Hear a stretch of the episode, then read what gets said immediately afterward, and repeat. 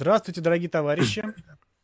Приветствуем вас на очередной э, встрече из нашего летнего цикла встреч про архитектуру и не про архитектуру и про все остальное. Значит, вот. И сегодня мы поговорим о том, как открыть свое бюро. А, Никита, ты да, расскажешь подробнее про наших спикеров? Да, ну у нас сегодня такие самые, наверное, практикующие архитекторы, которые уже даже нельзя назвать молодыми, но тем не менее у них за плечами там несколько лет уже серьезного опыта, как минимум. И, э, э, в принципе, можно как раз послушать сегодня то, как э, наши спикеры создавали свое бюро. То есть у кого-то сейчас очень большие организации, кто-то, может быть, на старте, но ну, особенность, наверное, что у нас сегодня все спикеры имеют уже достаточно серьезную а, известность в профессиональном цеху, как минимум. Там кто-то уже большое количество реализаций за плечами. И э, хотелось бы сегодня поговорить и про историю успеха, и, может быть, про какие-то неудачи, которые неизбежно сопровождают первые шаги, и вот как их избежать или, наоборот, побыстрее напороться на все, что только можно, хотел бы сегодня поговорить.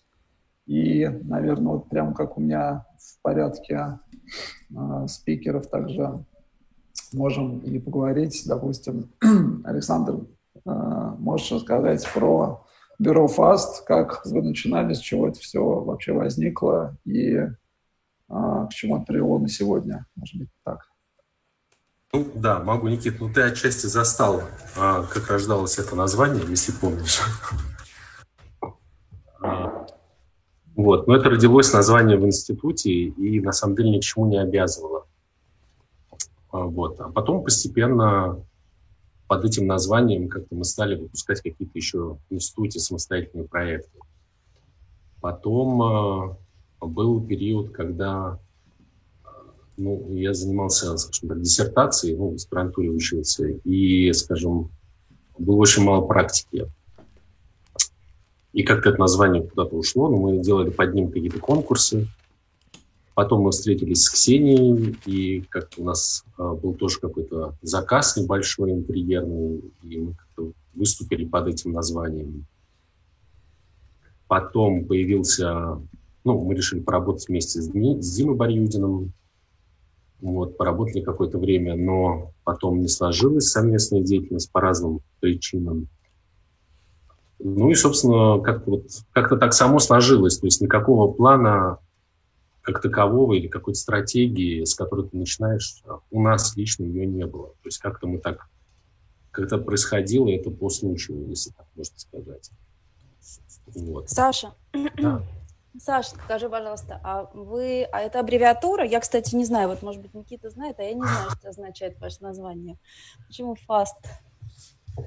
Ну, это вот мы в 2005 году, э, мне пришла в голову идея, что хорошо бы, если ты как бы играешь в какие-то конкурсы международные, хорошо бы себя изъявлять не, не как там, э, ну, во-первых, команды всегда разные, поэтому бессмысленно себя называть там бюро Александр Рябский, да, там. А, Рябский архитект, ну да. Рябский архитект, ну, не знаю, кто-то, может быть, так и называет, э, там, себя так называет.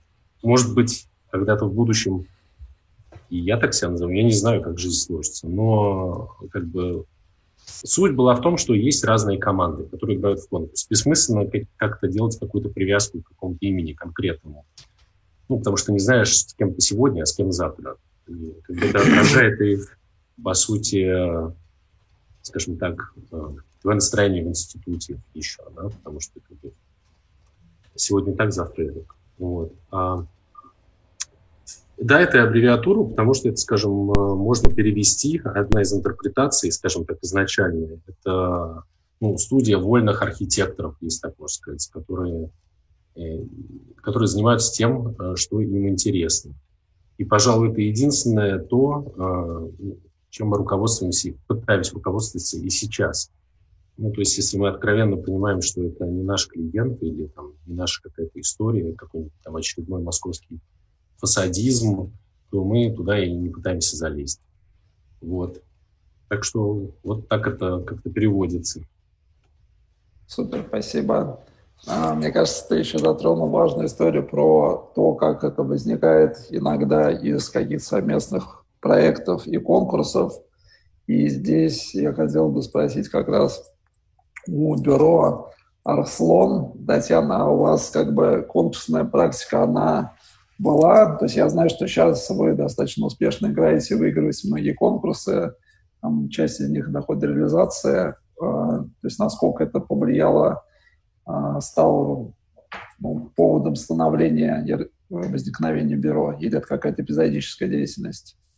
Ну, вот мы слушали Александра и поняли, что как-то все очень близко, потому что мы э, встретились в институте с Александром, э, и, э, ну, и как-то все органично переросло в бюро. И ну, вот как-то так получилось, что мы и начали работать, и какие-то конкурсы делать, и потом какие-то крупные заказы появились. Ну, наверное, как и все самое романтическое, оно происходит в институте. У нас началось с первого курса.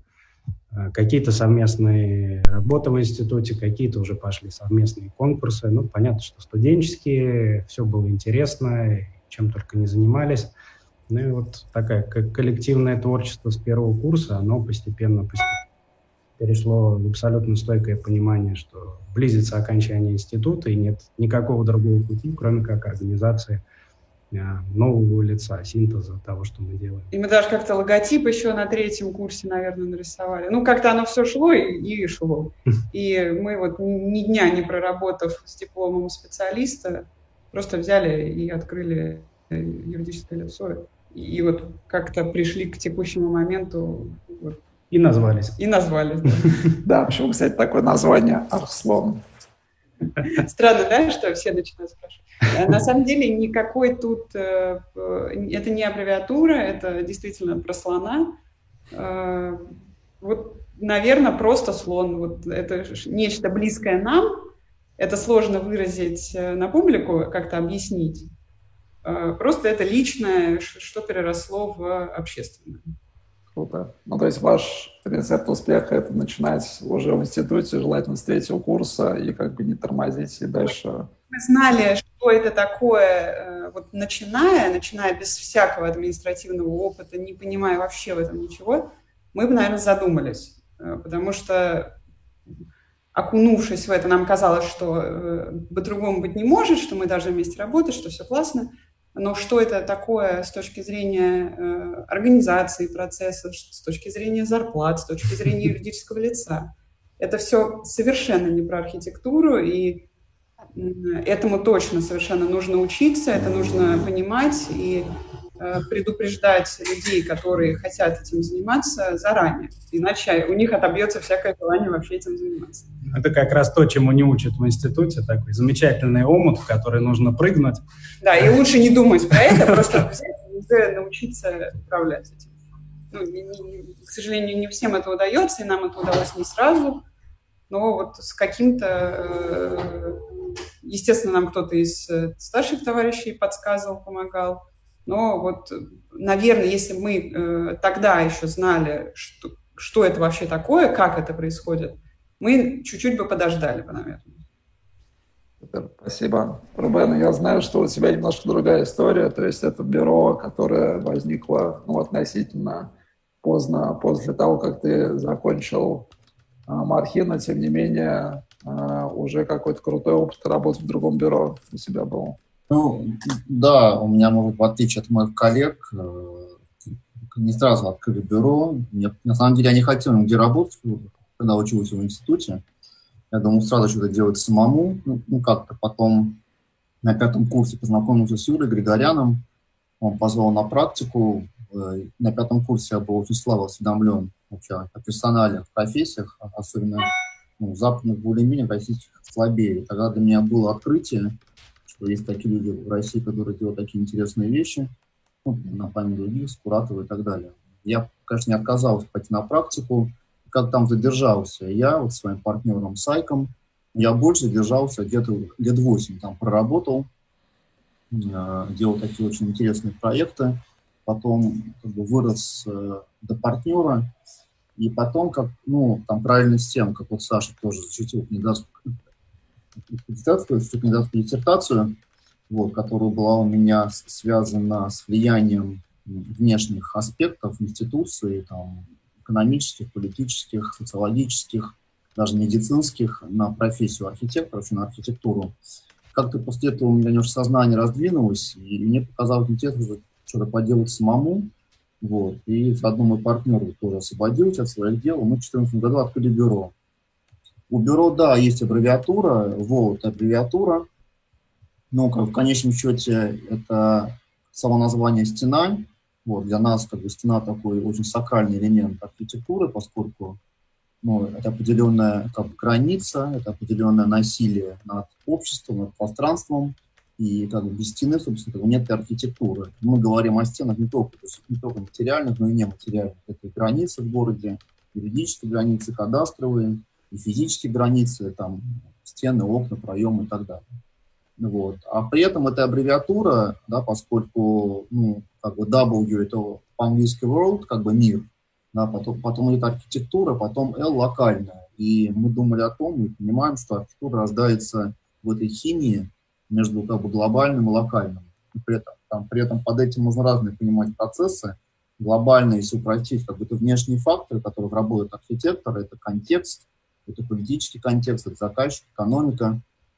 А внутренний фактор, локальный, это он сам, это его вкус, образование, ДНК, менталитет, семья, там, э, ценности, принципы. Как в этой химии, собственно, рождается то, что мы видим в городе. В зависимости, как бы, что больше влияет на архитектора, его внутренние или внешние факторы, как бы, тем самым это отражается в его проектах, в его, как бы, его, ну, его концепциях. Поэтому, собственно, да, у нас вот эта аббревиатура, мы прекрасно понимаем, что действительно вот этот синтез, он сюда и очень важное значение имеет. Ну и, собственно, да, в 2014 году мы с партнером открыли бюро и существуем, делаем какие-то проекты. Вот, опять же, да, если у нас аудитория молодые архитекторы, то, мне кажется, как бы э, терминология архитектуры не совсем успешная, э, вот это слово «успешный». Не знаю, мне кажется, немножко такой скепсис, потому что все-таки успех архитектуры определяет не экономическая какая-то успешность бюро, а как бы, само качество того, что бюро делает, либо не бюро, либо это анонимная вещь. Мы тоже не стали как-то персонифицировать названия, потому что понимаем, что все это процессы, в котором участвует большое количество людей. Но понятное дело, что ответственный за дизайн, за конечный дизайн здания, да, это руководитель, ну, там, автор бюро. Но, тем не менее, в этом, в этом процессе завязано огромное количество людей. Вот, и там это, даже взять демократические соборы, да, там, то это все вещи же анонимные, это все как продукт общества в основном, поэтому вот, слово «успешно» не совсем правильно.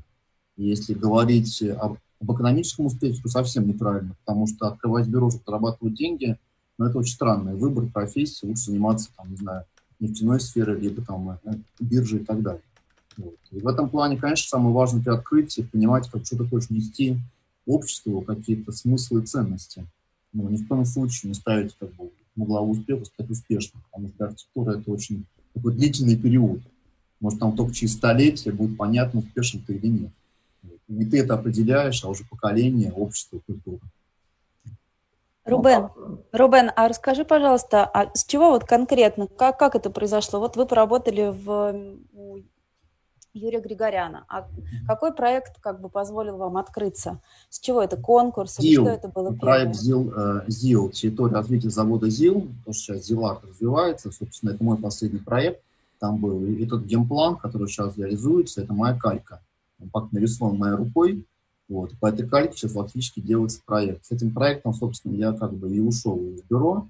Мы тогда выиграли конкурс, международный конкурс был, он был двухэтапный. Э, конкурс длился, по-моему, месяцев 6 или 7. Вот в первом туре я подключился, когда окончил э, аспирантуру, диссертацию учителя, и во втором туре я уже активно им занимался, мы победили. Потом этот проект, собственно, лег в основу ну, там, мастер-плана, проект планировки территории, и потом уже вот вместе с Молчановым, э, Юрой, Меданом вот этот проект доделывали. Собственно, с этим проектом я на нем почувствовал какую-то уверенность, потому что проект строительный, в нем в наибольшей степени пересеклись все аспекты, о которых я говорил, огромное количество внешних факторов, да, там гигантская территория, ЗИЛа, мы тогда делали этот анализ, мы думали, туда помещается целиком город Ереван. Все бульварное кольцо Таманяновское а, целиком умещается в город ЗИЛ. То есть фактически это город в городе. И на нем я, собственно, проиграл все процессы, которые происходят в реальной жизни. Э, как общаться с чиновниками, как общаться с девелопером, как при этом внедрять какие-то свои там, ценности, принципы, общаясь с ними. Вот таким как бы, углом проект давать, чтобы учесть их интересы и не учитывать. В общем, все эти вот эти правила игры как-то я усвоил, мне показалось попробовать самому.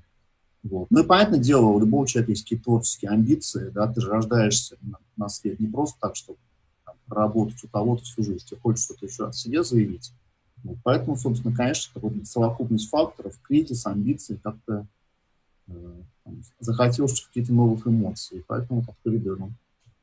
А команда? У тебя сразу как бы собралась какая-то? Нет, конечно, нет, нет. нет. Мы вначале делали с Сайком все вдвоем.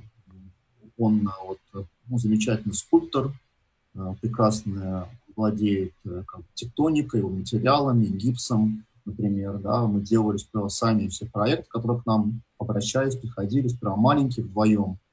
Потом что-то стали выкладывать в Facebook, в Instagram. Э, к нам стали как, приходить студенты сперва, говорили, нам нравится, что вы там делаете, что-то такое неизвестное, какая-то молодая команда, давайте что-нибудь поделаем с вами, ну давайте поделаем с нами. Вот. Потом через год где-то это все оформилось в лицо. Вначале просто было такое какое-то а, неоформленная все эта история была, потом стала оформленной историей, ну и так далее. В общем, сейчас тяжело это рассказать, очень много времени нужно. Но в целом, да, как, вначале мы делали все вдвоем, вообще мы с ним э, очень как плотно вовлечены в процесс проектирования, у нас нет такого понятия, как менеджмент, мы не менеджеры. Мы сами там на своей рукой рисую, делаю макеты, моделью, черчу вместе с ребятами. Мы не то, что мы какие-то, знаете, там, сторонние управленцы, которые смотрят, как они... Нет, мы вместе все делаем. Как у нас такая... У нас бутиковое бюро, а сейчас работает 16 человек. Больше мы не хотим, потому а что... Какой у вас средний возраст? И вообще, ты уже, ну, как бы студенты, потом молодые, наверное. Нет, сейчас у нас студентов нет, студент только на практике у нас все. Сейчас угу. средний возраст 26-27 лет. Э, есть... После э, института, да, примерно? Ну да, да, есть ГИК, которому за 40 лет. А первому партнеру Айкому за 40. Давно он взрослый человек, надеюсь, 10 старше меня почти. Э, ГАП у нас тоже взрослый, один ГИП, один взрослый, остальные где-то 27-28 лет. Ребята. У нас камерное Спасибо. бюро, да, и не хотим мы идти дальше, потому что как бы теряется контроль. Ну так, Николай, а можешь рассказать тоже про свой опыт и как вообще за там, да, даже меньше, чем за 10 лет вырасти а, до крупного бюро? Как вы это сделали? А, добрый день еще раз, коллеги. Очень рад всех видеть. А, а, очень интересная тема. Но мы, э, собственно, здесь достаточно прозрачная, как бы у нас э, такая в этом смысле история. Мы а, сначала делали что-то вместе с моим братом Сергеем и нашим общим другом Георгием Трофимовым, участвовали в различных конкурсах и делали какие-то небольшие объекты, очень небольшие, еще будучи в институте, еще учась э, в Мархи. Э, что-то мы делали не только с ними, что-то мы делали с моим э, другом и одногруппником Мишей Белиным, который сейчас э, вместе с, Дан- с Данилом Метлишиным э, создали студию э, Citizen Studio. Э, вот. Ну, в общем, как бы всегда у всех какой-то такой процесс происходит в институте. Это всегда очень свежо, интересно, ярко и интригующе. А, вот. Потом, а, собственно, а, первым проектом на нашем был таким как бы проектом, на основе которого мы почувствовали себя как какая-то самостоятельная такая творческая ну, единица. Не как один человек, а как группа людей. Это, наверное, был конкурс, который проводил музей «Гараж», а, конкурс на проект «Винодельня» а, в Краснодарском крае. А, собственно, ну, вот «Гараж» был оператором этого конкурса. Это был закрытый конкурс. Нас туда позвали просто как, даже не как бюро, а как людей, ну, как архитекторов, как бы, да, которые, от которых ждали каких-то свежих идей. И заказчиком как бы этого, кон, этого конкурса была компания Milhouse, как вы знаете, близко к музею «Гараж».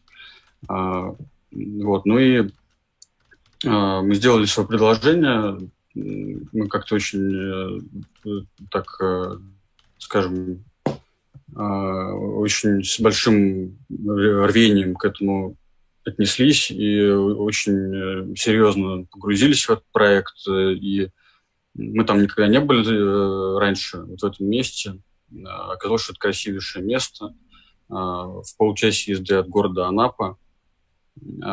И нам там очень понравилось. И невероятный рельеф, как бы, да, вот, ну, может быть, что-то похожее есть в Тоскане, скажем, например, или где-то в, не знаю, в Луаре например, во Франции. То есть действительно как, как бы потрясающий рельеф, ландшафт очень, э, очень интересно. Э, и э, самым главным, наверное, для нас тогда стала какая-то такая эмоция, которая нас тогда, э, тогда захлестнула. Это вот как бы переживание за это место, потому что мы, мы, мы думали, что его тоже могут как-то испортить и за, застроить или э, как-то беспорядочно эксплуатировать. Э, ну и мы сделали максимально такой как бы гуманный, как нам показалось, проект, то есть э, конституцией которого было максимальное невмешательство в, в окружающий ландшафт и окружающую природную среду, которая создана до нас и которая будет всегда. Э, ну, э, ладно, это долгая история. Короче говоря, собственно, это э, там проект, который тогда победил в конкурсе в этом, и, собственно, на этом проекте мы ну, как бы сформулировали себя как, как, как отдельно взятое какое-то бюро. Вот, до этого, до этого у нас как, как бы мы себя не ассоциировали с каким другим бюро. После этого проекта мы поняли, что, что, наверное, имеет смысл создать такое бюро и дальше так работать как-то. Вот. Ну и дальше это был долгий процесс. Там мы, мы сделали, собственно, это был первый проект, где мы сделали все от начала до конца, от первых каких-то эскизных там, рисунков, набросков и, э, и концепций до стадии П и, и рабочие согласования в, в, Э, в органах, э, э, вот, которые согласовывают это все в, в данном случае в Краснодарском крае. Вот, мы, мы там никого не знали, мы ни с кем не, не были до этого знакомы, ну, в общем, как бы так по-живому, что называется, это все проходило. Ну, вот теперь это все уже давно построено, функционирует, уже построена там вторая очередь, там в том числе гостиница и, и много, много чего еще, и производственная линия. А, вот. Потом следующим проектом был, был, был, было здание на Новокузнецкой улице в Москве, где тоже нас пригласили поучаствовать э, в, в конкурсе.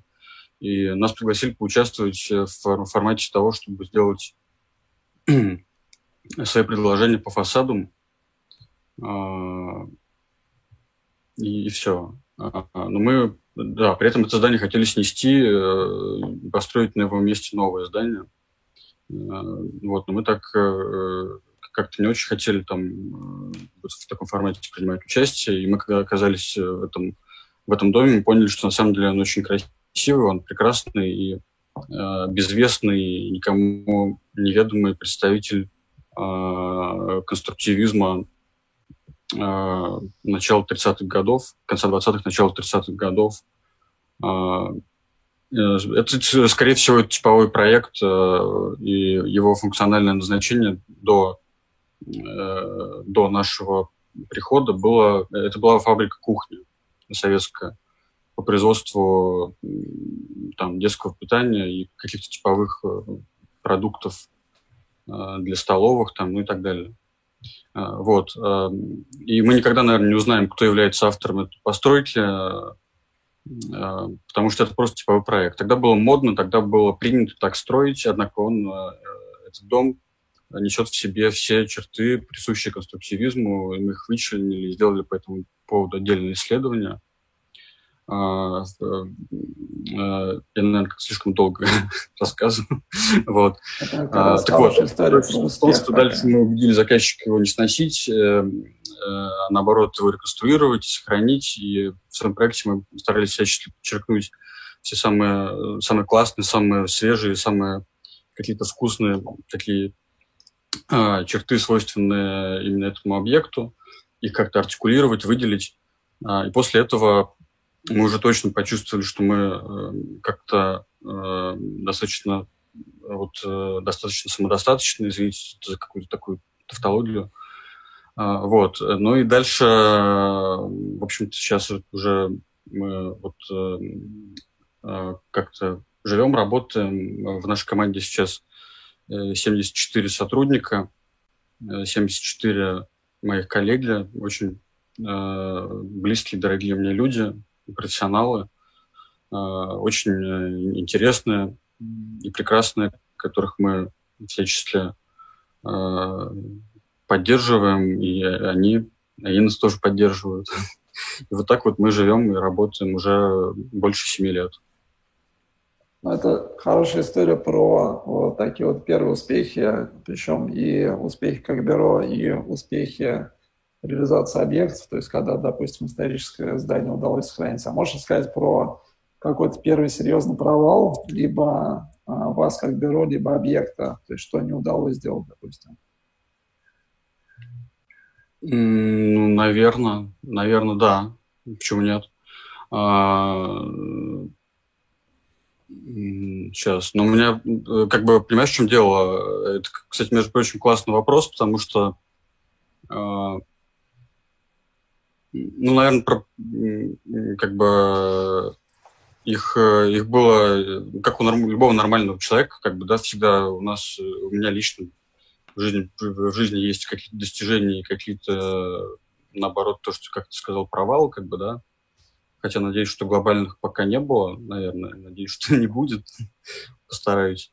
А, вот. А, я помню, была очень неприятная история, скажем, например, на Э, на, на трехгорной мануфактуре. Там, я помню, был неприятный лично для меня случай. Вот, но э, но потом мы, да, это, было, было, это был проект, связанный с реконструкцией здания под главной офис компании «Ингосстрах». Э, это 24 тысячи квадратных метров офисных площадей и главный офис крупнейший в стране э, страховой компании.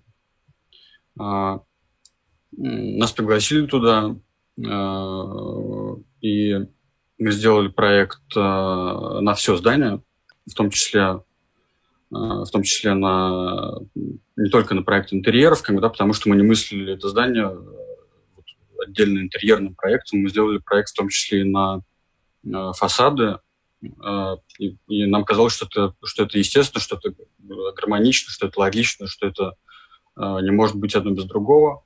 А, поэтому мы, мы, мы хотели совершенно как-то даже не думая, может быть, и не, не осознавая то, что мы делаем какую-то, в общем, работу, которую нас не просят делать, мы сделали то, то, как мы считали правильным с профессиональной точки зрения, потому что а, ну, здание было как бы убитым, да, это, это советское здание 70-х годов постройки, и было бы странным э, сделать там классный, э, какой-то очень свежий э, и амбициозный современный интерьер, и при этом оставить, э, оставить э, какие-то э, убитые такие, так сказать, фасады, которые, ну, точно, вот, я как человек, который Э, всегда старается максимально что-то сохранять. Э, в данном случае мне, я совершенно уверен, что там сохранять было абсолютно нечего. Это была облуплена какая-то плитка такая, э, силикатный кирпич. И, в общем, э, то, то, то худшее в 70-х, что, что мы не любим в них. в отличие, бывают другие примеры, когда мы знаем их, конечно. Вот, но там, там, там было по-другому, и, конечно, с осадом нужно было что-то делать. Поэтому мы сделали проект этого фасада. А, вот. И на этом этапе мы убедили заказчика, что с фасадом действительно нужно что-то делать. вот. А, но... А? не удалось реализовать или в чем Нет, а, но вдруг выяснилось, что какой-то там э, какой-то спор, что ли, идет, да, то есть э, там на трехгорном на фактуре было тогда несколько владельцев, а, и вот фасадная как бы э, часть, там, то, что касается внешнего облика, это относилось к епархии другого, другого собственника, да, скажем так. И, а у другого собственника оказались другие... Э, вкусовые предпочтения, понятно. Ну, скажем, да, вкусовые предпочтения, а еще какой-то любимый архитектор, который э, который же из города Санкт-Петербург. собственника, да. Да, да, да, да, да. Хорошо. Да, ну поэтому вот, поэтому как бы в итоге мы, да, ну, э, поэтому э, э, они пытались, самое главное, что они пытались построить э, примерно наш проект, но только под эгидой какого-то другого архитектора из Петербурга. Вот э, я даже, я даже сейчас не помню, какую фамилию, это никому неизвестный человек, по-моему. Э, вот. Э, э, а в итоге потом они все к нам вернули. Да, и тогда это было как бы очень прям болезненно, очень человечески очень болезненно, потому что ты понимаешь, что делают, строят твой проект, а при этом а, а при этом как бы ну, нас там нет. И мы даже не говорим сейчас там про деньги, про что-то еще, как бы это вообще ну, там не имеет значения в данном случае. Просто было как-то ну, по-человечески как-то, ну, как, как будто тебя, ну, ну, там, не знаю, в карман залили, ну, в душу плюнули. То есть вот как-то ну, такая брезгливость какая-то вот такая, знаете, ну, там, ну, ну, нравится проект, постройте, идите, постройте нам, нам, нам не жалко, там, да, то есть мы, мы же не скряли какие-то там, нравится, так стройте, вот, вы можете не платить, если хотите. Ну, вот. да, мы, мы, мы, как бы, мы как там, мы, мы где-нибудь еще заработаем, как, как говорится, да, наверное, дай бог не пропадем, вот, но, эм, но, но то, что это делают, э, делают делают э, ну, как бы, такое как бы, ну, чувство, как бы, да, что у тебя, что тебя обокрали, как бы, да, вот оно тогда, тогда было очень остро. А, вот в итоге, в итоге э, все это, ну, просто это все происходит достаточно не быстро, как правило, как бы, да, и в итоге э, там через полтора года э, они к нам, э, они довыкупили там свою часть, вот те, те, так сказать, заказчики, которые являются и сейчас тоже являются нашими заказчиками. А, да, выкупили свою часть и сделали в итоге наш проект. Там, да, часть, проект, часть фасада пришлось им разбирать, потому что он был просто неграмотно собран, бездумно абсолютно. А, то есть, по, по, по сути, там были потрачены деньги впустую. Вот. В итоге, как бы, история кончилась хорошо, как бы, да, то есть я э, в итоге хочу сказать, что э, мы довольны тем, что получилось. Вот, но в моменте это было очень, э, очень обидно, очень э, грустно, там, не знаю, буквально прям, ну, это было давно, поэтому мы, мы еще как-то... Сейчас мы такие стали такие достаточно в некоторых случаях толстокожими, там, и э, вот как бы легче относимся, честно, да, легче относимся к каким-то, ну, там, ну, вот так вот, ну, там разные, э, как говорится, жизнь на этом не заканчивается, и пойдемте дальше, и главное, чтобы было классно, и чтобы было интересно и чтобы ты сам получал от этого внутреннюю какую-то отдачу и удовольствие, и кайф. А, вот. А тогда это было очень больно и, и болезненно. И, ну, так вот, наверное. Да, причем даже больнее, когда не просто делают не по твоему проекту или не делают по твоему проекту, но когда берут твой проект и делают еще и хуже, чем вообще ну, да. даже предположить. Я вот знаю, что у Саши Рябского, у ФАСТ была такая история с парком Горького, Можешь рассказать пару слов, э, ну и насколько для себя это самый такой большой провал, либо, может быть, вообще уже не чувствуется? Ой, Саш, что-то ты без микрофона. Попробуй включить. Ага. Нет, не работает. Слышно? Да, отлично. Да. Это один из провалов. Провалов на самом деле очень много. А, но про паргорику я могу, конечно, рассказать, но мне кажется, нашим слушателям интереснее услышать ну, такие более а, генеральные, скажем так, обобщенные какие-то мысли. И вот нам с Ксюшей, а, с моим прекрасным партнером, нам а, кажется, что есть два вида провалов. Это стратегический и тактический, если так можно выразиться. А стратегический – это когда ты по неопытности или ну, из-за каких-то своих амбиций и личных желаний, скажем, ну, как, как-то куда-то и что-то о себе там а, сказать, что для нас, ну, для нашего цеха это очень такая, скажем, часто, частая вещь, ну и очевидная. Так вот, стратегический провал – это история, когда ты влезаешь а, в заведомо а, понятную, плохую как бы, историю, но надеешься на то, что может быть как-то что-то из этого получится. Из нашего опыта 95% а, того, что а, как бы в самом начале, ну, если так трезво и рационально смотреть на вещи, а, выглядит сомнительно, оно приведет к провалу, ну, такому стратегическому. То есть ты потратишь много сил, эмоций, потратишь себя и своей жизни на то, что, по сути, как бы с другой стороны, никому не будет нужно, по большому счету.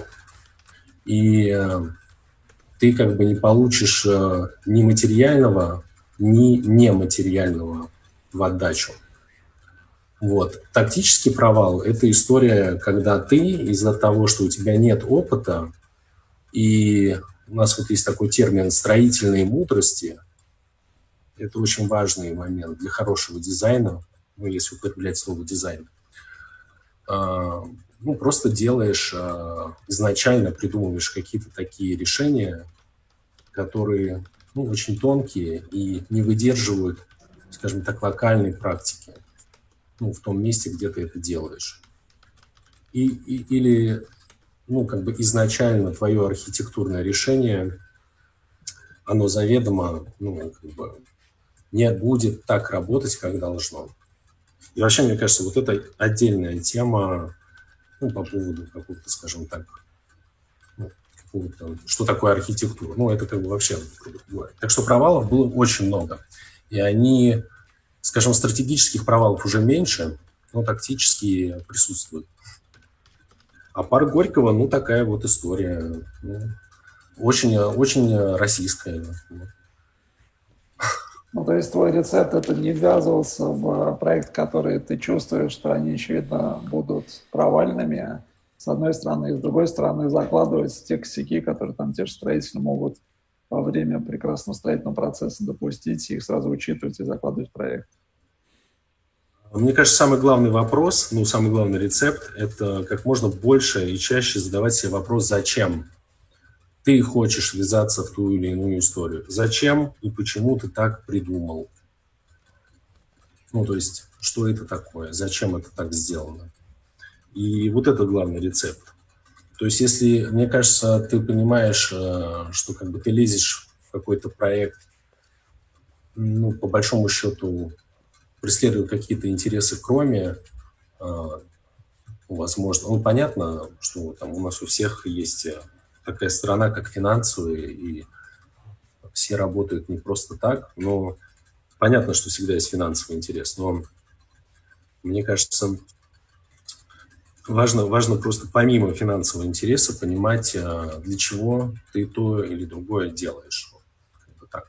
Если ты по большому счету понимаешь, что, скажем так, а, другой стороне не совсем интересно а, то, что интересно тебе, ну, как бы, проекте там, достичь, туда бессмысленно лезть. Это в любом случае будет провал, потому что вы абсолютно в разных, а, ну, скажем, ментальных каких-то слоях пребываете. Вы абсолютно в параллельных реальностях, скажем так, живете.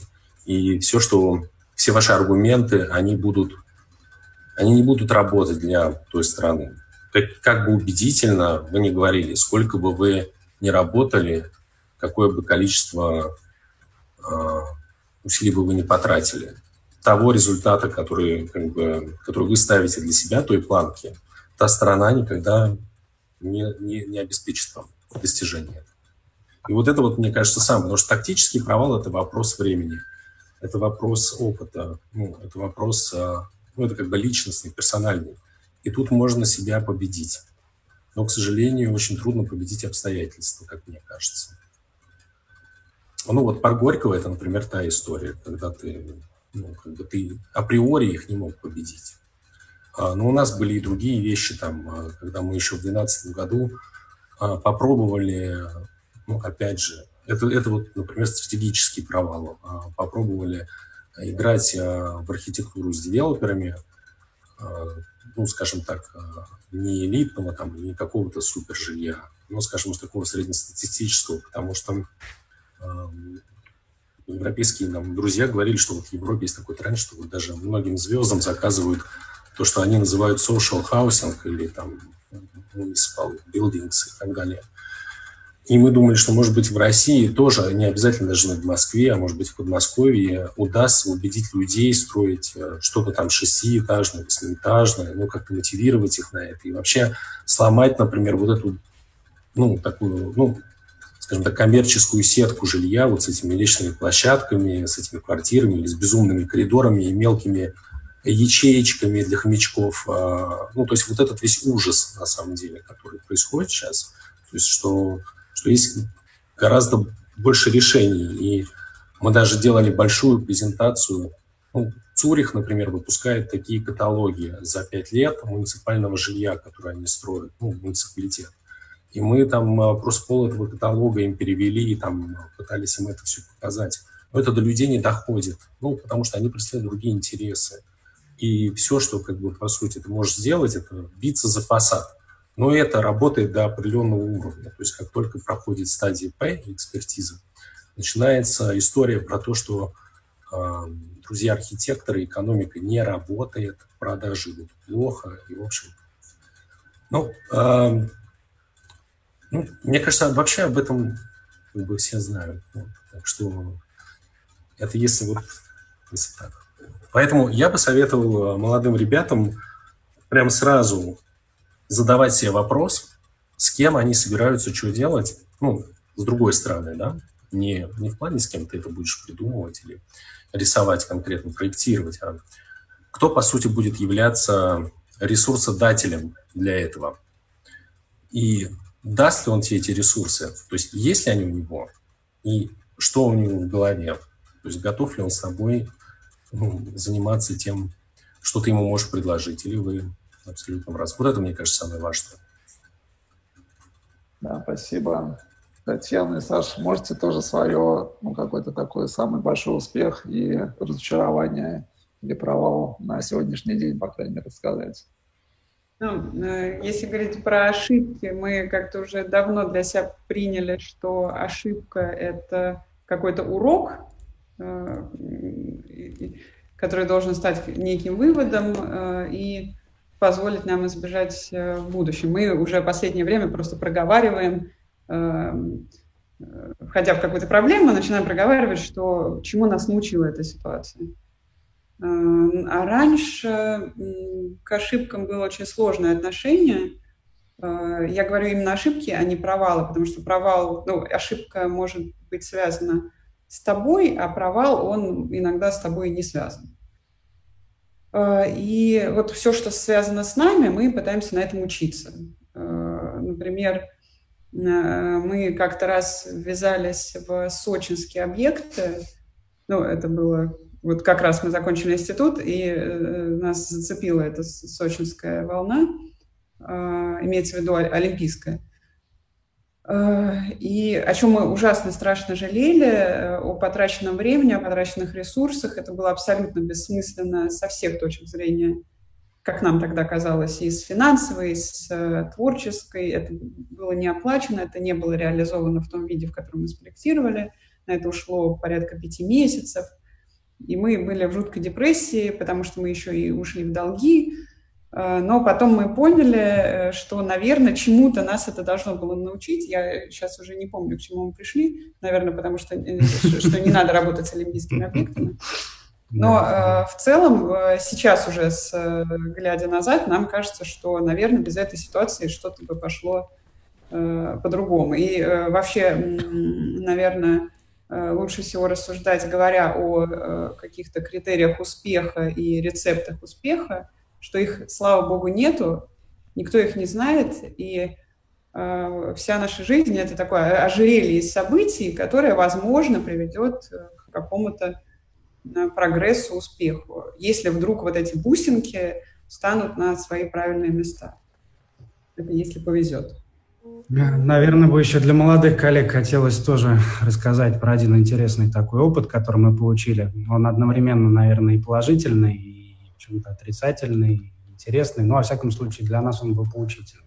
Всегда самый первый объект, наверное, запоминается, может быть, острее всего, ярче всего, ну, во всяком случае, нам судьба уготовила достаточно крупный объект сразу после окончания института, абсолютно случайно. А, каким-то образом он свалился. Это огромный торговый центр. Мы, как и все молодые архитекторы, делали в нем интерьеры. Он на всеми нам любимом Рублево-Успенском шоссе со всеми вытекающими предысториями, отношениями к молодых архитекторам в том районе. А, наверное, позитивно в то, что мы собрали такое количество шишек а, на свою спину, которых нам не рассказывали. Мы практически выползли с этого объекта, но это была прекрасная школа, и если вдруг э, начинающим архитекторам э, подворачивается какой-то интересный крупный объект, но они чувствуют, что, возможно, они э, пока не готовы за него взяться, то они никогда не будут готовы. Лучше, наверное, взяться, э, оказаться при смерти в конце. Но это наш личный совет, который на нашем опыте дал нам положительный результат. И вот если все выживут, то это будет хорошо, и это будет шикарный опыт. Да. Вот, и тогда вообще будет понятно, насколько вы сможете работать над менее жесткими задачами. Ну, сейчас уже как-то поспокойнее, нас уже не хотят убить и сжечь в камине. Сейчас а, уже получше. У нас еще были разные ситуации э, с... Ну, это такие, это творческие такие успехи и, и э, и ошибки. Есть еще э, административно, это когда ты сталкиваешься с какими-то проблемами там, либо с юридической точки зрения, либо с коллективом. Вот у нас был год, когда тот коллектив, который мы собрали в самом начале, он вот как-то, ну, так случилось, что все разошлись кто-то устроился на работу, кто-то еще устроился на работу. В общем, мы остались вдвоем. Причем это случилось единомоментно. Да, это как-то в один месяц случилось, и мы настолько не ожидали, потому что нам-то казалось, что если мы вроде с людьми договорились, они должны быть с нами до самого конца. Но, э, опять же, эта ситуация нас научила тому, что, по сути, это нужно все только нам. И, наверное, это тоже очень хороший урок, когда вы Э, заняты тем, э, ну, когда вы несете какой-то флаг, то вы должны понимать, что э, он в ваших руках, и кроме вас это никому не будет нужно.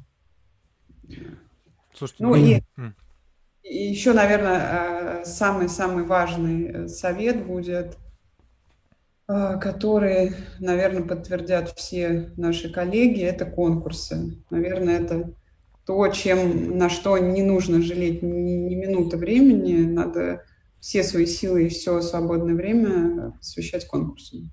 И тогда, может быть, э, что-то интересное. Вот э, у нас как раз... 18... Ребята, а, а расскажите... Ой, а что-то у меня сейчас со звуком. Вы меня слышите, да? да? да. Я вас... Да, да, слышно. А вот, отлично. А вы же выиграли метро, да, конкурс? Вы сейчас как реализуете его? Да, мы mm-hmm. сейчас активно занимаемся проектированием и надеемся в скором времени уже на надзор выйти. Mm, здорово. И как у вас, э, как, как этот опыт прошел?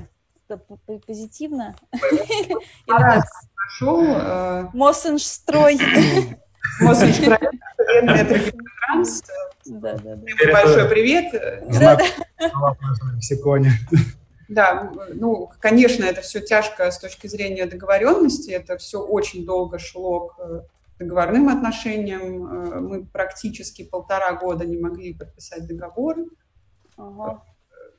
Сама работа идет быстро. Очень долго идут процессы э, согласования, договоренностей, встреч, э, отправки материалов. Финансирование и там всякие... А вот нет, как раз с финансированием... Как Только в ранних, самых ранних Да, вот было тяжело договориться, а дальше все пошло но в целом мы, э, мы знаем коллег, которые э, тоже занимались метро. Э, если бы не их советы, мы пообщались э, с некоторыми из них, э, если бы не их советы, наверное, мы бы сложнее к этому относились. Но э, вот учитывая э, рассказанный нами опыт вот по, по метро Солнцево, например, мы очень много общались. Mm-hmm. С а, Нефой, с Нефой, да, с, с Димой. Да. Угу. Сказали. У меня просто э, персональный интерес. Мы прошли в финал сейчас вот на последнем конкурсе, и тоже интересно, как это было у предыдущих участников. Ну, как мы поняли, это у всех очень по-разному было. Ну, для нас вообще была громадной неожиданностью, что мы сначала прошли финал, потом то, что мы выиграли. Да, мы, у нас не было никаких релевантных объектов, и, разумеется, ни, практически ни у кого из молодых бюро не может быть релевантных объектов в метро. А, ну, в общем, для нас это было море удивления, и наш проход в финал, и наш выигрыш, и, и вообще все, что сейчас происходит, мы всему удивляемся. Конкурсы вещь незаменимая, то есть без этого ну, абсолютно никуда, тем более молодым архитекторам не вырваться будет из череды интерьеров, интерьеров частных коттеджей в лучшем случае или каких-то не очень больших квартир. Это такой замкнутый порочный круг. Чем больше мелких, может быть, даже не очень интересных объектов, тем их больше приходит. Да, и все сталкиваются с парадоксом, а, чтобы спроектировать, ну, например, метро, нужно спроектировать метро. И это замкнутый круг. А для того, чтобы его спроектировать, ну, нужно просто поучаствовать в конкурсе. Поэтому, наверное, это универсальный совет. Слушайте, у меня вопрос на самом деле возник. Я вот э, по поводу... Это идеальный заказчик, получается, да, основной как бы посыл всегда, да? Ну, то есть тот заказчик, то, что э, Александр говорил, о том, что заказчик там или проект, который, значит, ты делаешь, чтобы это, значит, тебе подходило. Но э, у меня вот вопрос такой возник. А хорошо, если мы говорим про Россию, то мы более-менее представляем там, что есть определенный рынок, мы его как-то там более-менее понимаем, уже работая в бюро там или там начиная собственную практику и так далее. А, но тем не менее, а получается, что сюда едут там иностранцы, ну а мы как бы не едем в обратном направлении. И как бы и в контексте кон- конкурсов тоже. И вот мне интересно всем а, значит, присутствующим адресовать этот вопрос вообще. Как-то пытались вы как-то работать на зарубеж, если, может быть, и не обязательно СНГ, а может быть, там бывший Советский Союз, там, а может быть, и э, там страны капиталистического Запада, там, а, кто там еще, Латинская Америка, не знаю, не, не, не к ночи будут помянуты, Соединенные Штаты, может быть, значит, вот, может, Китай там. Мы вот как раз недавно участвовали в конкурсе в Латинской Америке на школу из э, вторсырья. И, ну, вы не выиграли, но мы вошли в топ-лист. Еще в прошлом году, э, но мы просто это делали ради интереса, чтобы понять вообще, мы в, э, в этой волне или нет. Мы подали заявку на конкурс, там это назывался рейтинг 40 до 40, и мы вот попали в этот рейтинг. Я, правда, не знаю, насколько обширный был э, пул заявок, но вот мы попали в европейский рейтинг 40 under 40. То есть... Бюро ВОЛ тоже есть винодельня в Армении, да. Нам, кстати говоря, да, пишут тут э, э, в, про винодельню, пишут в чате. Привет из Краснодара, винодельня в Гайкадзоре, очень классное, вино отличное. Спасибо. Ну, Саша, Саша, по-моему, Рябский, да, да, у вас э, у вас в последнее время проекты какие-то? У нас довольно много там сейчас проектов, и сейчас в связи с локдауном, с этим мы испытывали некоторые трудности, но сейчас нам все опять э, все зашевелились. В общем, единственная проблема в том, что мы не можем никуда сейчас летать. Ну, они летают, а мы только можем слетать э, там, здесь, по России. Mm-hmm. А так, в основном, это Zoom, Microsoft Team в основном. Mm-hmm. Самая удобная такая связь. Ну, это какие страны у вас, в которых вы проектируете? Их довольно много на данный момент. Это Англия, это Бельгия, в которой заканчивается уже одна реализация дома. Но это на самом деле такие частные проекты. Это Италия, это Франция, это Дания на данный момент. В Юрмале мы получили разрешение, но наступил локдаун. Вот. Но э, это не русские деньги, и для нас это самое важное, скажем так. Вот да, это на самом деле самый интересный вопрос. То есть кто еще проектирует с нерусскими деньгами? А вот мне партнер мой подсказывает тени, что у нас был опыт проектирования, но это была только концепция в Шанхае. довольно интересно. Тоже частный объект. Мы туда летали и, в общем, общались там с местными локальными архитекторами. Это тоже очень занятное Саша, А скажи, пожалуйста, а как вас находят или как вы, ну, это как какой-то... А это опять история одно про... Да, это опять, это не одно за другим. Это все одно, и все за, за одно и то же другое.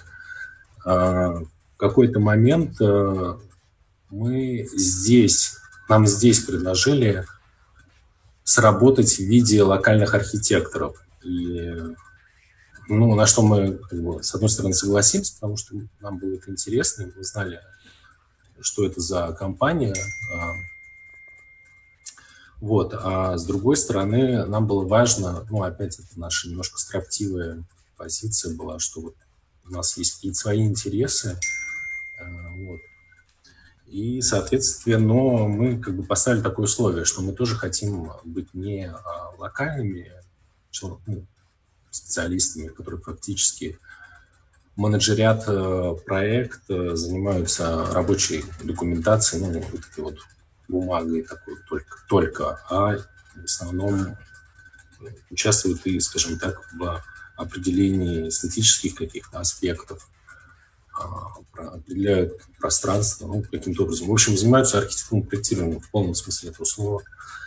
И мы как нашли общий язык, и все, и как-то хорошо себя, видимо, проявили, потому что потом вот именно они нас рекомендовали, рекомендовали уже там. И... А я не очень поняла, может быть, уточнишь, то есть они здесь, вы, вы что-то для них проектировали здесь, для кого-то из иностранных да. каких-то заказчиков? Да. Ага. Нет, здесь были русские деньги, это был русский клиент, который, это была история, когда они ехали сюда. Вот. А теперь как бы мы в определенной роли, скажем так, ездим туда. Ну, вообще по стройке есть какие-то колоссальные различия или какие-то вещи, которые... И по заказчикам, и по, и по стройке нет. Есть, э, есть интересные вещи, опять же, связанные с, ну, там, с методами расчета, с, например, решением гидроизоляции. Ну, я не знаю, мне просто очень интересны такие вещи, потому что мне кажется, что ну, в этом какое-то, какое-то виртуозное мастерство ну, архитектора, когда, понятное дело, у него должен быть, у него не должно быть кризиса идей, но при этом а, ну, как бы у него должно быть виртуозное мастерство в исполнении, ну, скажем так. А, и мне, конечно, очень всегда интересно вот этот опыт, скажем так, разные подходы. И, конечно, есть какие-то вещи, ну, они, конечно, иногда вне, а, скажем, строительной логики локальной, но они, конечно, очень интересны с точки зрения ну, реальной физики строительной. И они иногда определяют, ну, то есть я вижу в этом большой потенциал а, для дизайна, если так можно выразиться. Ну, то есть скажем так. А скажи, пожалуйста, вот многие коллеги э, говорят, что гораздо суровее требования. Зависит. А, ну, например, в Англии. В Англии... Нет, зависит. А, например, э, вот наш первый проект в Антверпене, ну, который, собственно, такой, скажем, как-то он начался в 2016 году. Это был, э, ну, это довольно большой частный дом с галереей и там была история про то, что э, клиент, ну, не просто хотел себе какой-то недвижимый, ну, когда объект недвижимости, а, во-первых, это участок, это старый парк Мидлхайм, э, рядом, ну, это такой частный сектор Антверпена. И там есть старейший замок Мидлхайм. Вокруг него был как бы территориально изначально там с 16 века парк, принадлежавший этому замку. Ну, как бы это была территория. Потом в 19 веке кусок этого парка отрезали, а, и отдали под живую застройку частными особняками. Потом э, в 20 веке кусок еще отрезали и отдали под общественный парк. Собственно, парк искусства Мидлхайм очень известный. Там, собственно, все, все павильоны, если так можно выразиться, гаража. Ну так, то есть если вы смотрите просто на, на то, что строил гараж в свое время, то это как бы от, оттуда, ну как бы вообще вот эта тема павильон, э, что какой-то, какая-то галерея строит там павильон, но очень интересная такая штука. Вот, э, и, собственно, там был объект. ну, была задача спроектировать, э, реконструировать. Там был старый дом, ну, как относительно старый, 70-х годов, ужасные, ужасные вообще бетонные, такой облепленный кирпичиком и, надо сказать, качественно выполненными ну, с такими там каменными элементами, но это такое, типа, типа стилизация под что-то старое. В общем, клиент это все сказал, ну, категорически не устраивает. А, сама локация – это одна из лучших, учитывая расстояние до Брюсселя и до Антверпена, и то, что он находится, на, по сути, на трассе. Вот, и как бы была история, что нас тоже рекомендовали, мы показали э, какие-то свои работы, ну, совсем, ну, немного их, ну, которые считали нужным показывать. Потому что, как уже возвращаясь к прошлой беседе про, про тактические провалы стратегические, вот. И, собственно, долго не было никакого ответа. Потом нам предложили за ну, какие-то небольшие деньги просто принять участие в таком, если так это можно назвать, закрытом конкурсе. Ну, в общем, сделать какую-то свою версию. И мы знали, что кто-то еще... Да, ну, такое страшное слово. Мне слово тендер, мне слово тендер э, лучше ассоциировать с более красивым, э, с более красивой ассоциацией. Это вот ты на яхте, у тебя там тендер на носу, ты на него садишься и плывешь там в Сан-Тропе обедать. Вот это тендер мне больше нравится, чем в том понимании, в котором мы все знаем тендер. Я, кстати, не знаю, да, такое. Да, да, тендер называется. Да? Я тоже, когда, ну... когда мне сказали, что тут а сейчас тендер, я сначала испугался, я подумал, ну все, клиент пропал, лучше. Тендер, все. Оказалось, что это не тот тендер. Вот. А, соответственно, мы сделали, и, и так получилось, что они как-то нас выбрали. Вот, все. Мы начали делать, потом, потом там ну, какая-то была такая потом надо было показать в муниципалитете, и там, в общем, ну как, э, первоначальная задачка, в общем, не, не длиннее, чем 36 метров вдоль основной дороги. Пятно застройки вообще не оговаривается. А, Материалы, например. Знаешь, когда... Ну, Форма кровли. Mm. Форма кровли. Просто выпили всю кровь. Выпили всю кровь, да. И с некоторыми соседями. Ну, там тоже история такая была, что типа, что вам русские архитекторы, все равно, что и архитекторов из Ганы послать, вот так ну, просто чтобы было понимание, чтобы они там что-то сделали, вот так что так. То есть периодически э, там не все карты сразу, даже сейчас иногда не раскрываются, а просто говорят, что это kind of international team, а потом, например, когда начинает фигурировать э, Москву, Большой Знаменский, Лейн, 4 и т, т, т, т, т они там, ну, немножко, реакции разные бывают у разных. В Италии жесткие требования, прям жесточайшие. Ну, в том месте, в Тоскане, где мы были, просто жесточайшие. Феерические. В Лондоне нет. Лондон это вообще... Лондон, на самом деле, очень похож на Москву. В Лондоне большая беда. А, ну, это вот на эту тему можно Дэвида Чипперфильда послушать. Он прям неоднократно высказался на эту тему, что как бы город отдали на растерзание девелопменту, как бы. ну и то, что ты видишь сейчас со Skyline лондонским происходит, mm-hmm. это, ну это как бы не только, скажем так, э, ну то есть мне тоже так кажется, но это, скажем так, э, ну это common ground у них в RIBA, это common ground, то есть это прям обсуждаемая тема. То есть даже если ты придешь там, например, на какую-то там посиделку, которую они организовывают, ну, такие у них там типа брифы, посвященные различным темам, ну, и это обсуждается тоже, ну, среди некоторых. Что, конечно, они Лондон просто убили, ну, дальше. Париж, э, просто, если это даже просто, ну, не то, что простая квартира, ну, не простая квартира, там, ну, там, но все равно это тоже очень сложно, особенно если это там ближе к центру и так далее. То есть любое крыльцо, любая перилина, э, шпингалет, э, все очень, э, ну, как бы, причем, что ты не, как бы, не хочешь там все разрушить. То есть это вот проповедь Каруза и Санжона на тему того, что типа, исчезни, ну, как бы сделай так, чтобы тебя не было. Вот. Ну, это как бы такая известная история. Потом у нас был вот этот конкурс в Венеции, который тоже, ну, она вообще этот город это наш, наш с Ксюшей город. Вот. Там был конкурс, мы тоже там принимали участие и ну, заняли там первое место. Там были какие-то разговоры о том, что гипотетически и что-то, но это ну, как бы академические упражнения, они остаются академическими. Это, опять же, стратегический провал. То есть думай, куда ты заходишь, зачем. Ну, опять же, если это интересно, то, собственно, почему нет. Так что требования везде есть. А, где не было серьезных требований, нет в Китае. Вот там, там ну, какие-то они были, но так.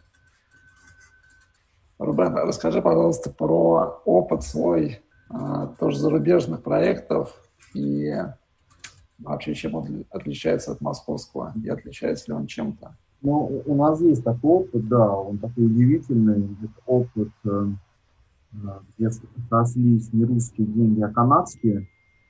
А, канадские деньги местного такого мецената, предпринимателя, которого есть корни из Армении, вот, на которую как бы очень отдаленно к этому относится ко всему.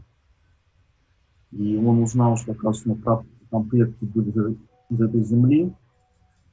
А, мы с ним познакомились э, в Германии. Нас пригласила там компания местная, которое такое страшное название ФСБ, ну, э, CBS компания, это компания, делает ручки, ну, фурнитуру ручки, они делают их уже около там 300 лет. Ручное производство, сейчас скажу, город это, под, по, по-моему, под Мюнхеном, вот. И они делают авторские серии ручек, и каждый год они выбирают такого себе амбассадора в та же стране, у них вот два года поменялась какая-то идеология, они решили взять амбассадоров какое-то молодое бюро в России. Для них этот рынок был очень неизведанный. А сперва мы к этому очень критически отнеслись. Нет, это очень круто делать дизайн там, такого human scale, да, то есть маленькие ручки. И когда мы узнали, что, оказывается, им каждый год делают эти ручки Дэвид Чиперфилд, Марио Котта, Питер Цумтер последний сделал Зак Хадид еще до своего своей кончины. Нас очень заинтриговало. Мы к ним поехали на завод, увидели эти эскизы, эскизы скетчи, реализованные в ручку этих метров, и согласились. И там в воркшопе мы познакомились, познакомились с этим человеком, удивительным человеком, молодым, Э, который нас попросил как бы, сделать винодельню в Карабахе. Ну, как бы это может быть э, не совсем может быть, зарубежный проект, да, СССР, ну, как бы, да, была союзная республика, но тем не сейчас, сейчас зарубежный проект, да, но там как бы деньги, менталитет, атмосфера, диалоги, э, подход, общение не русское. Нет, не русское, а абсолютно другое. И тут есть один очень простой как бы, такой момент, который сразу говорит о том, что не русский проект. Нам дали на концепцию три года. Три года на концепцию. То есть он просил сделать 10 вариантов э, за три года. А потом он просил из 10 вариантов э, выбрать три и еще год их доделывать.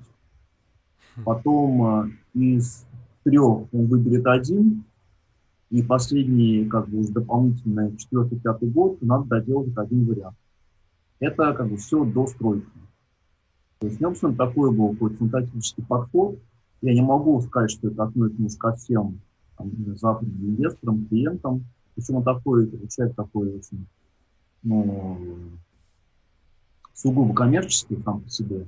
Вот. Но при этом он понимает, что такое архитектура, он понимает, что такое как, культурный контекст, такое искусство, и как просил нас сделать там разные варианты, то, конечно, мы делали их не 10, мы сделали их 110, вот, но здесь мы могли выбрать просто из того количества, которое, которое мы делаем. Вот это был интересный опыт, э, и вот э, сейчас у нас, по-моему, стадия, он выбрал один вариант, вот, и мы сейчас, он сейчас начался, по-моему, строиться даже, если не ошибаюсь, он строится, он там уже роет Этим мой партнер занимается в основном. Вот. Он уже там роет котлован. И пока там стал не, на большую паузу, потому что он закупает материалы арматуру России. Сейчас сообщение заменено, поэтому потому что привезти арматуру нужно 4 месяца. Сейчас немножко поставил на паузу проект, пока откроют границу с нашей стороны. Потому что там границы открыты, вот, а тут закрыты пока. И как откроют границу, то возобновится. Ну, это был такой очень удивительный для нас опыт. И в плане того, что вот его менталитет, что он хочет как бы, сделать проект абсолютно, знаете, такой как бы такой, такой handmade, то есть э, сделанный местными руками, местным интеллектом и местными материалами. И этот проект для него, в первую очередь, как бы, это инструмент повышения социального уровня деревни. То есть люди, которые там живут, находятся в таком бедственном состоянии, они бы, получая зарплату, сами бы э, из э, металла делали бы фрамуги окон, сами бы там из песка лили стекло, э, сами бы из посуды делали, ну, как бы из глины делали посуду, сами бы из известняка выкидывали камни. И как бы такой инструмент одновременно поднятие уровня деревни. И тут, там, конечно, такой менталитет в России я так, ну, почти почти не встречал. Людей в этом плане, конечно, это опыт удивительный, в первую, в первую очередь человеческий, удивительный, потому что действительно очень много нам раскрыл и про такую тенденцию, как происходит в Америке, в Европе. Я не помню, как этот термин называется, но он довольно там известный тренд, когда делается местными руками из материалов. Да, то есть когда, когда проект – это инструмент такой социальный, повышение уровня того или иного региона.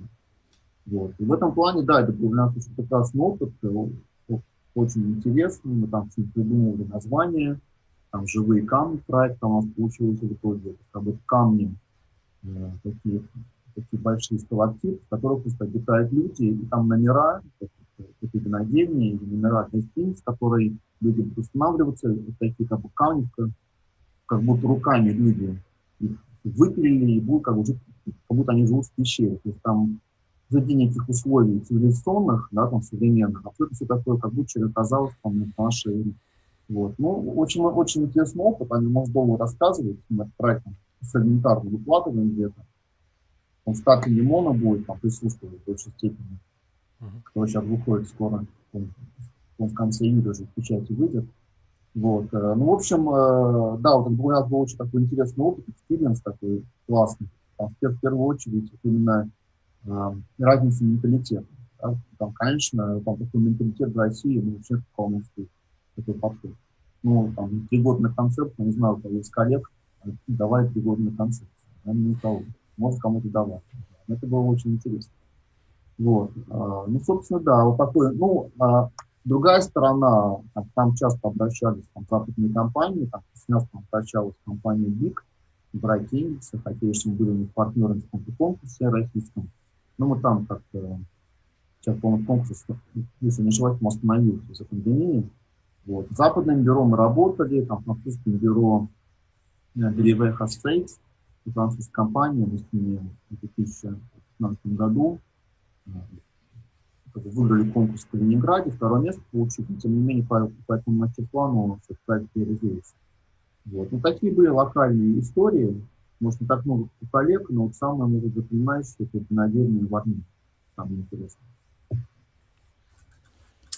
Можно я скажу одну вещь? Потому что все-таки, мне кажется, про менталитет, вот а, вот на моем опыте, я тоже вот, когда вот нам попался первый вот проект в Бельгии, я думаю, ну, там просто заказчику повезло, я думаю, что вот оно, вот uh, то самое, та самая история про вот и в России, вот и там. Но это, э, это заблуждение. Я бы сказал так, что очень много европейских заказчиков похоже себя ведут так же, как здесь, например. Ну, то есть это, мне кажется, зависит исключительно от человека. Вот. Я не могу сказать, что менталитет а, определяет какие-то решения в плане проектирования или архитектуры. Ну и даже если мы, например, просто проанализируем то, что происходит с, там, со старшими коллегами, там, несчастным Петром Цутером, а, или, например, а, ну, то есть то, что происходит с Латвией, это, получается, там русские, что ли, живут? Ну, ну так, судя по тому, что там происходит. Там весь, весь LA – это просто русская колония, судя по всему. Какой-нибудь там, я не знаю, город. Ну так. А, или, например, Жан Нувель и филармония в Париже, там ну, просто едят друг друга люди, просто без ножа и вилки кусают. Поэтому я бы не сваливал все на менталитет. Мне кажется, это вот история про... Вы должны быть, вы должны быть про одно. Вот то, что Рубен сейчас говорит, это действительно какая-то уникальная история. И это, это может получиться, если, ну, если они просто вместе, они по сути, созданы друг для друга. Так, так сложилось. Ну, я не знаю, может быть, это мистицизм какой-то. Я верю, знаете, когда говорят, вот звезды встают. Вот. На моей практике звезды, я верю, что звезды иногда встают, а иногда не встают. И границами территориальными там, национальностями это никак не... Ну, естественно, конечно. Я же не говорю о том, что это, это, это портрет западного заказчика. Это не портрет западного заказчика, это исключительно личный опыт. Я говорю к тому, что э, первым делом, когда вы куда-то пытаетесь войти в эту историю, надо сперва человеку познакомиться, с ним желательно там месяц-два пообщаться. Ни в коем случае не нужно бежать и печать договор. Кидаете какие-то деньги, там, с нулями. Ни в коем случае. Вы станете просто потом рабом от которого, а что просто вы пока не отвергнете, если у вас нет опыта, там, разных судов и так далее. В первую очередь, с человеком познакомиться, с ним, не знаю, пообщаться, погулять, поговорить, узнать, что он читает, там, чем он интересуется, какой у него вкус. Если вы как бы химически не сойдетесь, надо договориться на берегу. То есть в плавании уже опасно ругаться. Если, в берегу, если вы на берегу с ним не договоритесь, то это просто будет у вас кошмарный сон. Потому что вы заключите договор, оказывается, он хотел, не знаю, там, креатив с атлантами на фасаде, а вы ему там рисуете, не знаю, там, такой узкий, узкий тосканский кирпич там, серого цвета. Понимаете? Нет, ни в коем случае. Надо сперва человека узнать. Потому что э, вы понимаете, что архитектор стоит здание не свои деньги. Да, что архитектор все-таки должен убедить другого человека, ему поверить, чтобы он за свой, за свой счет делал то, что вы хотите. И чтобы это было, вода, там, стопроцентное доверие, как у мужа с женой, или как у детей, или как братьев и сестер. Если его нету, то вы просто отказываетесь, потому что все эти там заманчивые там, разговоры, цифры, авансы, это все заблуждение. И если вы человеком не входите никак, то это просто потом для вас будет трагедия лично. Очень многие, я знаю, очень многие группы так закрылись, потому что они кидали большие контракты, потом человек хотел действительно вензеля на фасаде, а люди делать это не хотели, ними расторгал договора, получив аванс, и потом с. Он говорит, верни, верни, верните мой аванс.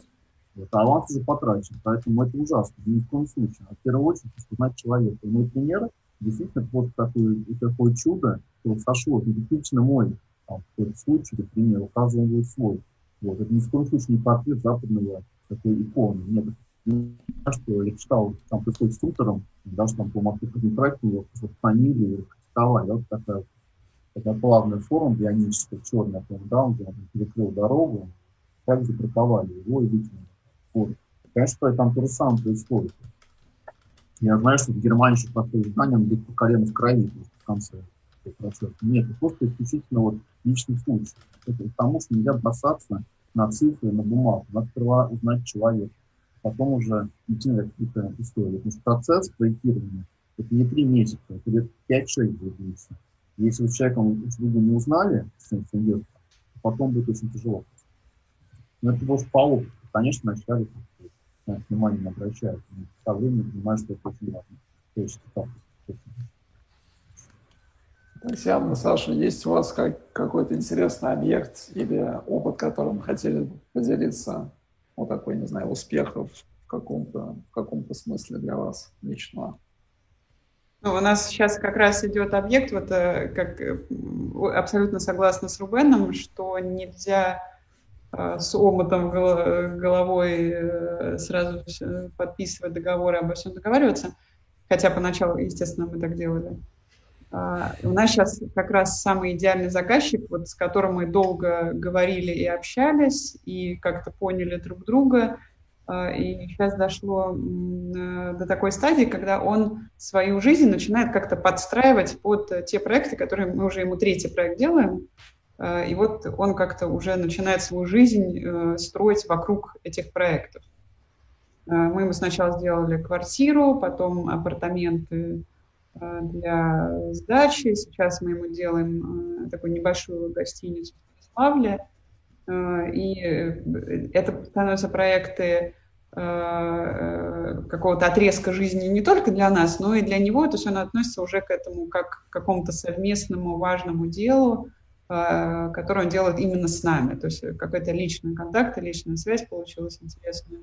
Для нас особо вдохновляющим, наверное, во всей этой истории, да, она действительно очень длительная, все проекты очень долгие, они насколько быстро быть выполнено. А самое, наверное, интересное, что и мы как-то менялись в процессе проектирования, и он менялся. Вот этот личный контакт э, и личный заказчик, она, ну, важна для проекта. Мы все вкладываем свою душу, хотим видеть э, какую-то определенную самоотдачу со стороны клиента, чтобы он был там, не просто слепым инвестором, а таким же ценителем того прекрасного, который мы все вместе дружно с ним создаем. И вот как бы к финалу а, нашего такого самого главного с ним пока что проекта, его такой загородный, не знаю, как сказать, назвать, дом, отель, ну, как это, что-то, что-то на стыке функций различных постройках. А, он переосмыслил свои жизненные ценности настолько, что его осенило, не нужна ему больше работа, на которой он зарабатывает свои миллионы. И он решил миллиарды. уволиться и остаться с этим отелем наедине и дальше существовать. Но, естественно, тут не наша заслуга с точки зрения архитектуры, а наша заслуга с точки зрения какого-то контакта и помощи, в, взаимной помощи друг другу в поиске каких-то смыслов новых. Ну и такое, на самом деле, несмотря на то, что мы э, стараемся очень избирательно относиться к нашим клиентам, такое случается редко. Потому что чаще всего это э, ну, какое-то более формальное отношение к вопросу. Если мне нужен проект, я пишу техническое задание, я трачу на это деньги. Да, я отношусь к этому ответственно, я заказчик. Ну и, а вы просто вот делаете свою работу. Чаще всего так. Как бы нам не хотелось быть э, для этих людей творцами, демиургами и богами, но э, чаще всего мы исполнители технического задания, к сожалению. Но с, с, э, мы тратим очень много времени на то, чтобы стараться поменять э, эту повестку и как-то это смещать в сторону даже не искусства, а ну, скорее в сторону архитектуры как какого-то акта, а не как э, сферы услуг. Ну, архитектура – это прежде всего философия, то есть это та философия, которую мы хотим привнести в объект, это часть той философии, которой клиент пытается найти. Ну, там словесный, как-то не хватает каких-то иногда мыслеобразов, в чем требуется уже наша помощь. Но вот э, чрезвычайно ценно, когда находится такое симбиотическое какое-то восприятие точек зрения. И эти проекты, они, конечно, самые интересные, они обоюдо увлекательны для всех сторон. Ну и результат самый интересный. Ну, да, я думаю, что сейчас будем постепенно завершать. И, может, это три ну, какие-то важные вещи для архитекторов, которые либо думают открыть свое бюро, либо уже это делают, либо, может быть, вообще думают, что Стоит ли браться нужно. за рабочку, да? Может, вообще, нужно ли это делать? Да, может быть, счастье не в этом. Конечно, нужно. А, ну, для нас, мы, мы, наверное, можем сказать просто э, ну, в том порядке, э, который был для нас вот на, на протяжении э, текущего момента важен. Это первое – это конкурсы. А второе, как ни странно, идет после конкурсов, это сформулировать себя. Это ужасно долгий и мучительный процесс. Понять, что ты есть, какой ты, зачем ты вообще этим занимаешься. И, наверное, вот каждые полгода мы делаем какие-то моральные паузы и начинаем еще раз разговаривать, вспоминать, кто мы такие. И утилитарно, но не менее важно это э, не забыть э, про матчасть, про юридические аспекты, про административные аспекты, либо найти человека, который это знает и всегда сможет подсказать. Очень важно. Я бы сказал такой практический еще вопрос э, для молодых коллег. Нельзя ни в коем случае плодить скелеты в шкафу. Да, если вы совершили ошибку, поорите о ней, скажите, мы вот такие плохие, мы это сделали, иначе кто-нибудь потом вынет этот скелет. А лучше стараться не совершать то, за что потом будет стыдно. Рубен? Это сложно. Рубен, добавишь? Ну, мне кажется, тут несколько вещей плавно. Во-первых, зачем вот это качество бюро, для чего это делать, какой-то нужен внутренний скажем так, неплохое слово, но какой-то бриф для себя создать, потому что как бы, та система ценностей, которую вы будете потом транслировать людям.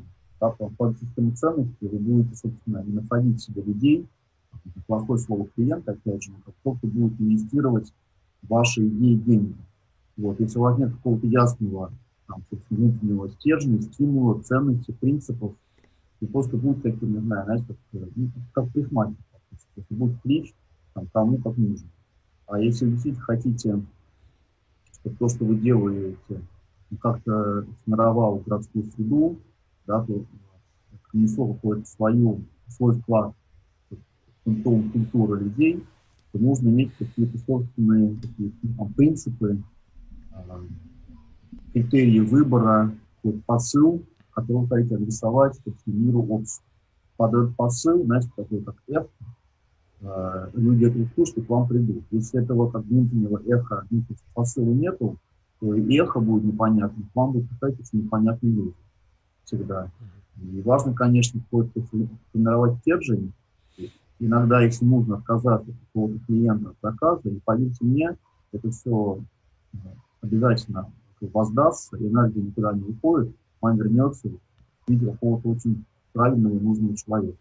Поэтому как бы знаете, что вы хотите, не теряйте себя, и не знаю, ничего не будет.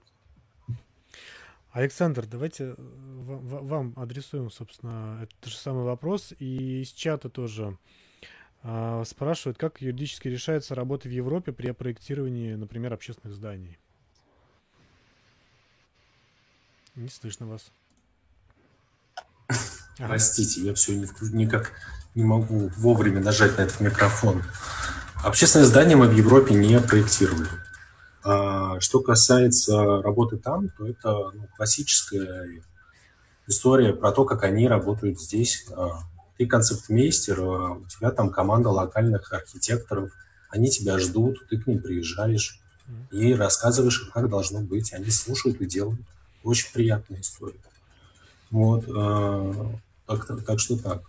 А про, про свое бюро, ну что я могу сказать? Если, если вы его открываете, ну, как мне кажется, в первую очередь нельзя забывать, что вы архитектор. И, конечно, администрирование, все это, очень важно, но мне кажется, очень часто э, возникает риск потерять э, себя как архитектора в первую очередь. И этого ни в коем случае нельзя делать. Ну, как мне кажется, иначе what's the purpose? И, соответственно, а, нужно не предавать себя и верить в то, что ты делаешь. И главное, чтобы то, что ты делаешь, а, делало тебя счастливым. В первую очередь. Только так. Спасибо большое. Я предлагаю на этом закончить сегодняшнюю встречу. Спасибо большое всем кто пришел, нашим спикерам. Мне кажется, было очень, очень интересно и полезно не только молодым архитекторам, но и а, мне, мне тоже, я молодой архитектор, мне тоже было полезно. вот, хотя уже. Вот. Спасибо большое еще раз. А, напоминаю, что у нас в, на следующей неделе тоже будут а, мероприятия в рамках нашего цикла летнего встречи, лекций. Не забудьте подписаться на канал, поставить колокольчик, поделиться с друзьями. И что там еще я забыл. Спасибо большое. До свидания. Спасибо. Спасибо. Спасибо.